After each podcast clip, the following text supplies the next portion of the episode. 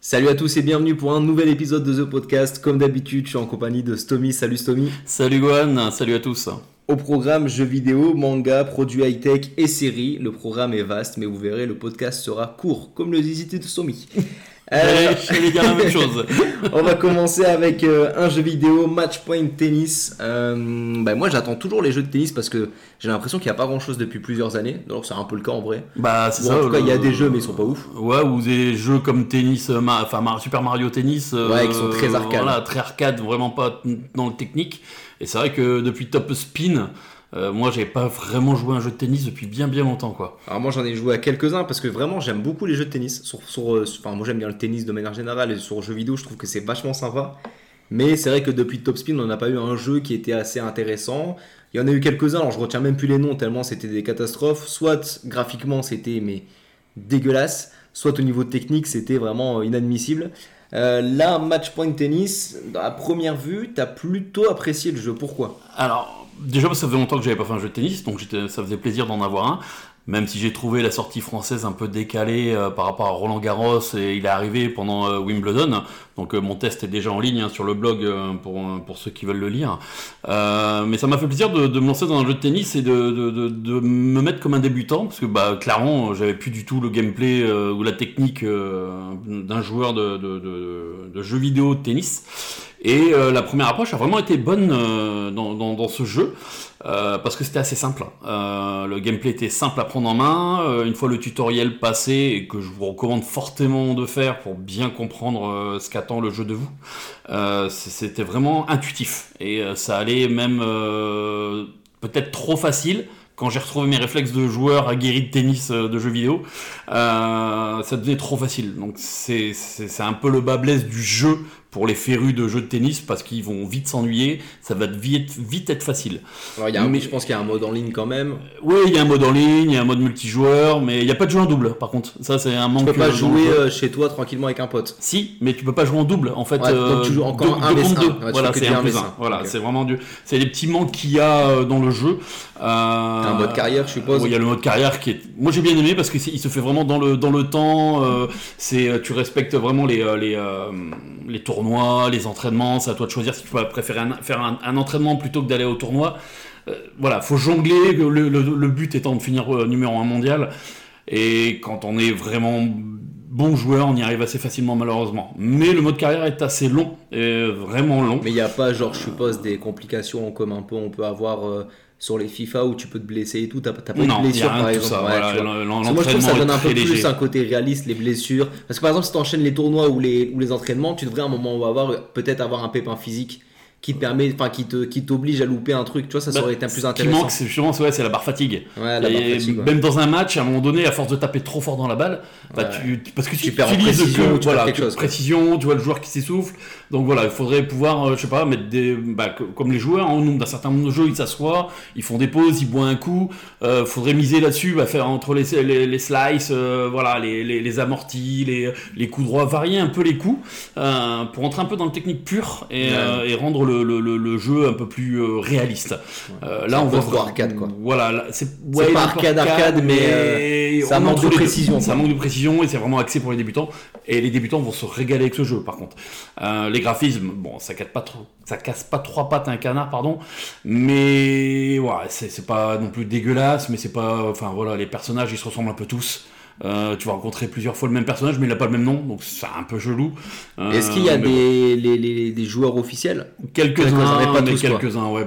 On n'est pas sous licence officielle. donc, déjà, le Roland Garros, ça va pas s'appeler Roland Garros. Wimbledon va surtout pas s'appeler Wimbledon. Euh, ça va être le tournoi de Londres, ça va être le Master de Paris. Enfin voilà, ça va être des noms. c'est PES quoi. Voilà, voilà, c'est ça, c'est PES du tennis. Mais en soi, moi, avoir des grands noms, jouer avec Federer, Nadal, je m'en fous.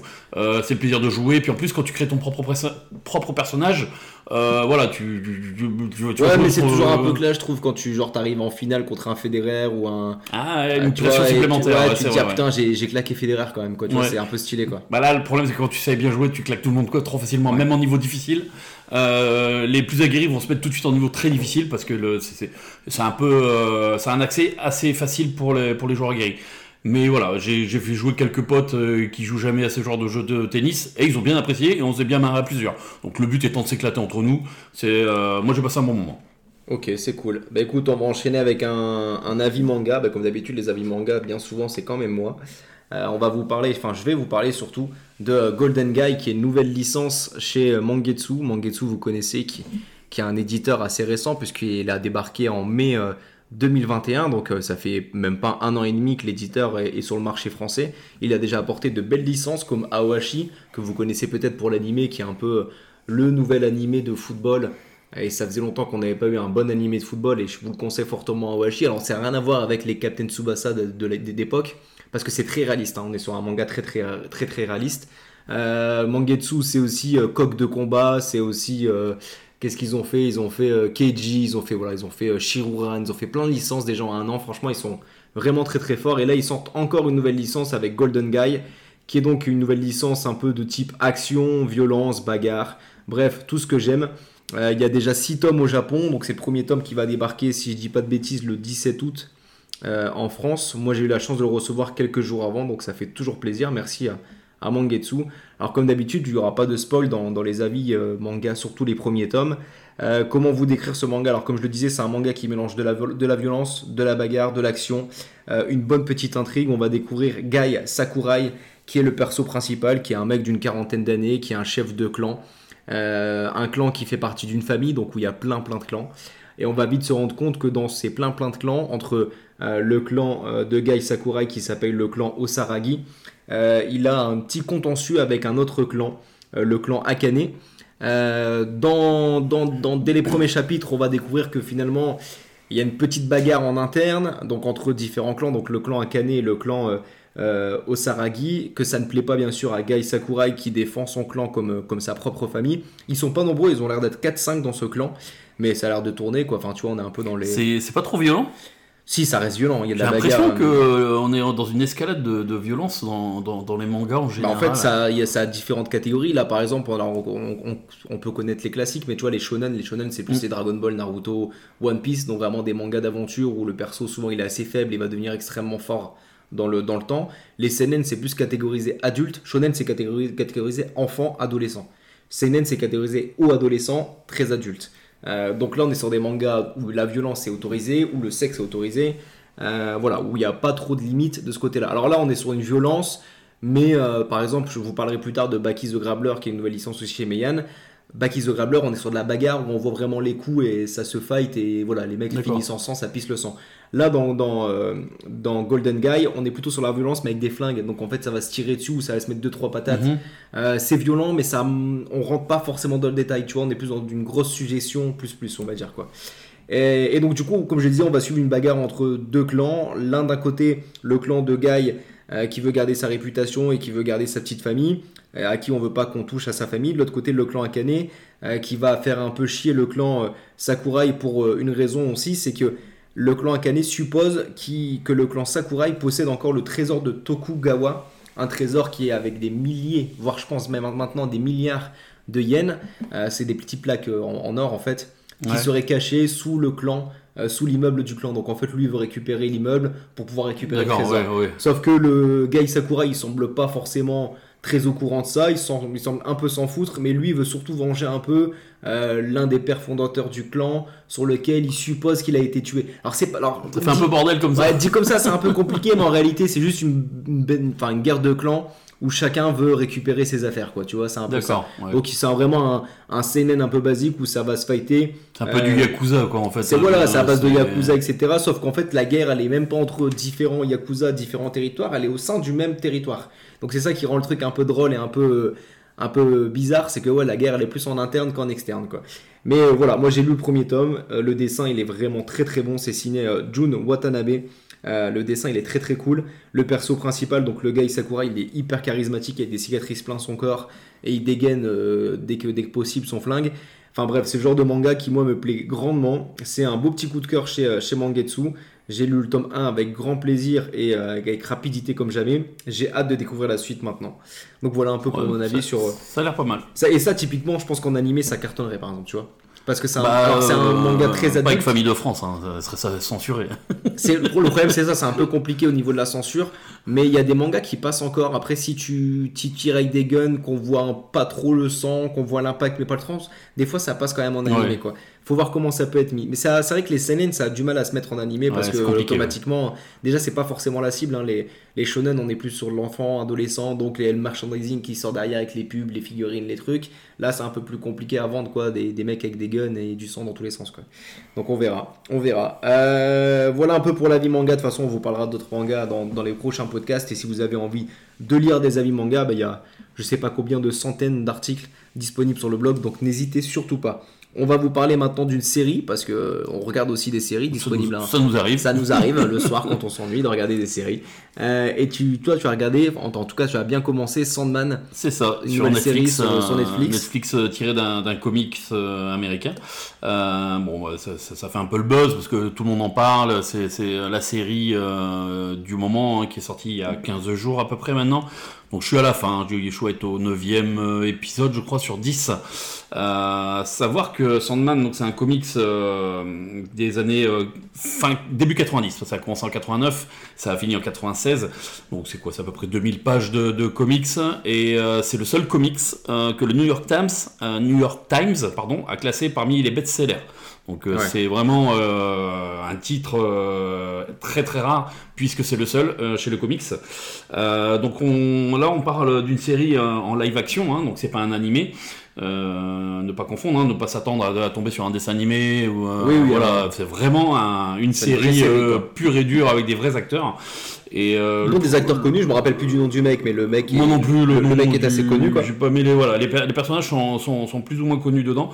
Euh, le premier épisode m'a un peu laissé dubitatif. Euh, Parce qu'en fait, donc Sandman, c'est le, roi, des rêves. Euh, nous, on va catégoriser ça comme un dieu, mais c'est pas un dieu, parce que le mot dieu n'est pas réellement utilisé dans, la série. Euh, on va voir du Lucifer, on va, voilà, mais c'est pas des dieux, c'est des éternels qui sont appelés. Donc, homonyme ou pas, peu importe, mais voilà, le terme dieu n'est pas utilisé. Et donc c'est le, roi des rêves qui va se faire emprisonner par un mage humain, lui voulant capturer la mort, et pour finir, il capture le roi des rêves et des cauchemars, parce que c'est c'est la même personne, et il va le capturer pendant, il va rester captif pendant 100 ans. Donc euh, le premier épisode met en place ça. Donc il est capturé euh, dans, dans une bulle euh, de verre euh, avec euh, bon euh, tous les trucs de magie euh, pour pas qu'il puisse se barrer.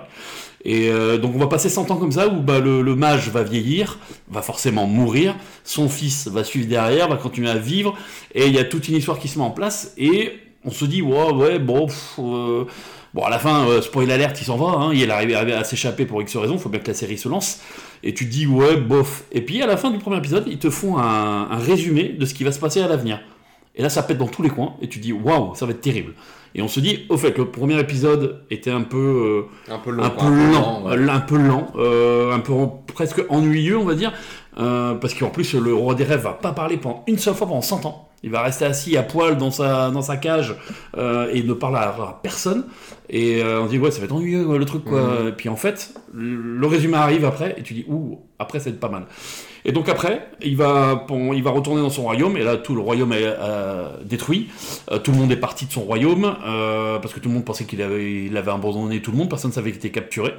Et donc du coup, il va, il va partir à la recherche de ses, euh, de ses sceptres. Voilà, il a un bijou, il a son sable, le marchand de sable. hein, euh, voilà, il va essayer de retrouver tous ces objets euh, qui lui ont été volés à travers le monde Pour pouvoir continuer à pour faire- pouvoir redevenir, euh, retrouver tous ses pouvoirs.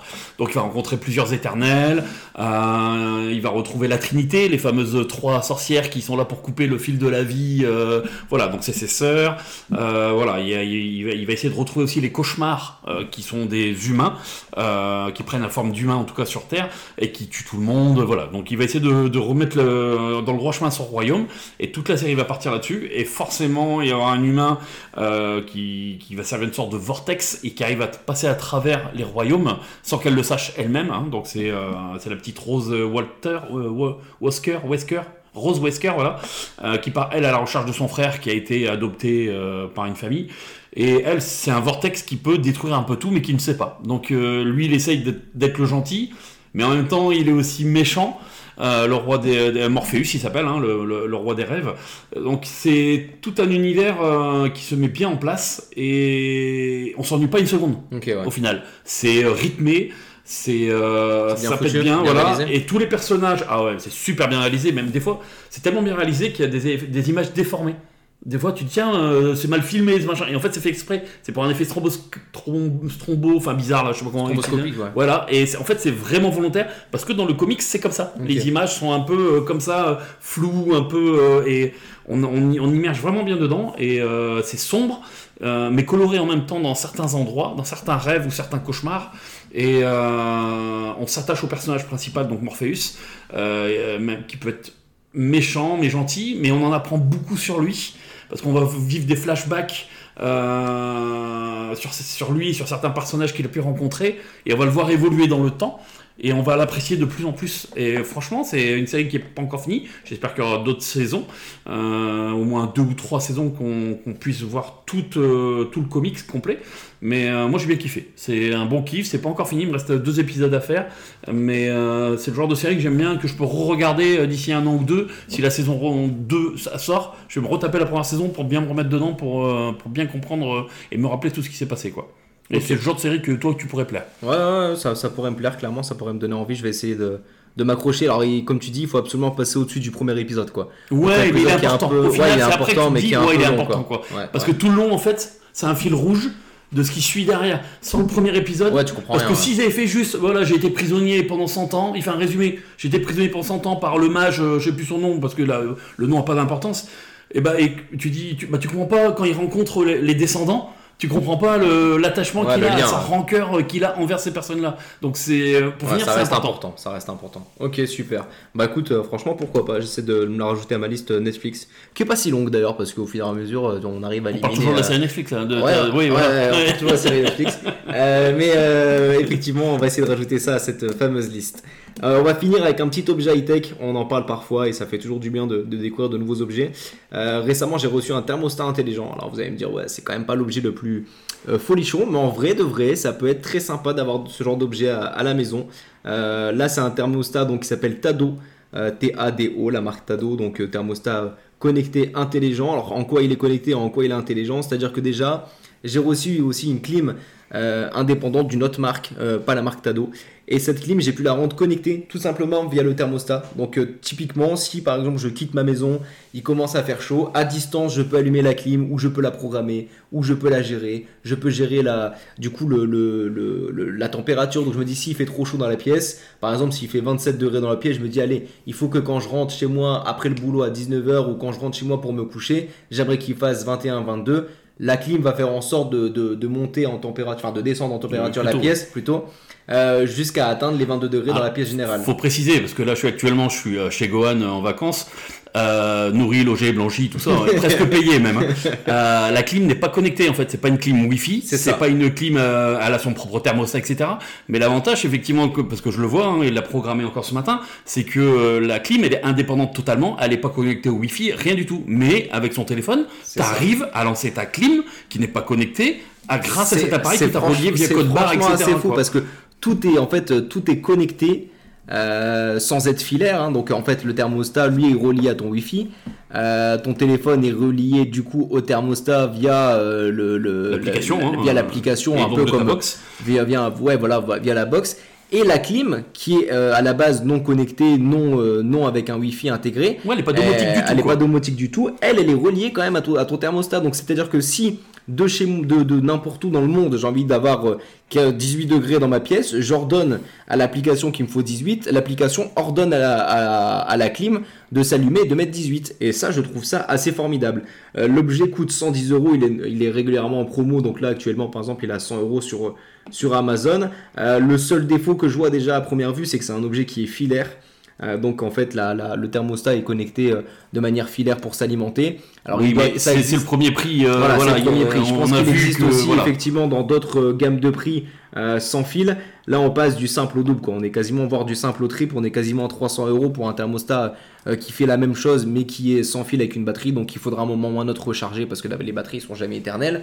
Euh, mais là, je trouve qu'effectivement, pour 100 balles, le thermostat qui peut connecter plusieurs clims et d'autres objets, hein, il n'y a pas que les clims, hein, mais euh, tout ce qui est chauffage, etc., peut aussi être connecté et donc aussi être géré. Je trouve ça pas mal. Alors, la promesse aussi du thermostat, c'est aussi de faire des économies. C'est-à-dire qu'au lieu de faire tourner ta clim euh, pendant des heures et des heures pour avoir une pièce plus ou moins fraîche, là, tu la fais tourner en temps et en heure au, bon moment. C'est-à-dire quand ta pièce commence à chauffer, là, le thermostat peut t'envoyer une alerte en disant là, ça commence à faire 25 degrés, peut-être qu'il serait temps de mettre euh, un coup de clim. Bref, tout est un truc euh, avec une gestion connectée, assistée et, et intelligente. Et ça, c'est pas mal. Ça t'indique aussi si ton air et, sain donc à l'intérieur de chez toi. Donc il te dit peut-être il va il peut il peut t'envoyer une notification pour te dire allez là il faut peut-être ouvrir la fenêtre parce que mm. l'air est quand même moins sain.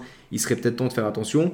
Euh, voilà. Enfin tout est un peu calculé. Euh, et je trouve ça pas mal. Franchement c'est le genre d'objet. Une fois que tu as goûté je pense que tu as un peu du mal à t'en passer parce que on est aussi fainéant et on aime aussi bah, les objets connectés. Mais euh, je pense que ça peut aussi aider dans, dans, le futur ce genre de truc. Et si ça peut faire aussi des économies, c'est pas non plus bah, euh, une mauvaise idée. C'est ça. Mais je, peut-être que tu peux même l'associer avec une chaudière aussi. Hein, ah, je pense que certainement tu peux l'associer avec des chaudières. Un, parce que c'est un truc avec écran, il capte euh, capture l'écran. Il, il je pense que tout est tout est jouable. Il faut, il faut bien regarder sur leur site, bien voir tout ce qui est compatible, parce que de toute façon ils vous mettent une une liste des, des accessoires et des appareils compatibles. Oui, on peut, le mettre avec Google et Alexa aussi, par oui, exemple. Voilà. tout, tout est tout est géré. Tu peux dire à distance, voilà, ok Google euh, mets-moi la clim à 15 degrés, boum, ça peut faire le truc. Bon, après là, là on est dans une fainéantise plus plus quand le climatiseur il bah, a Mais c'est vrai que ça nous ressemble bien quand même.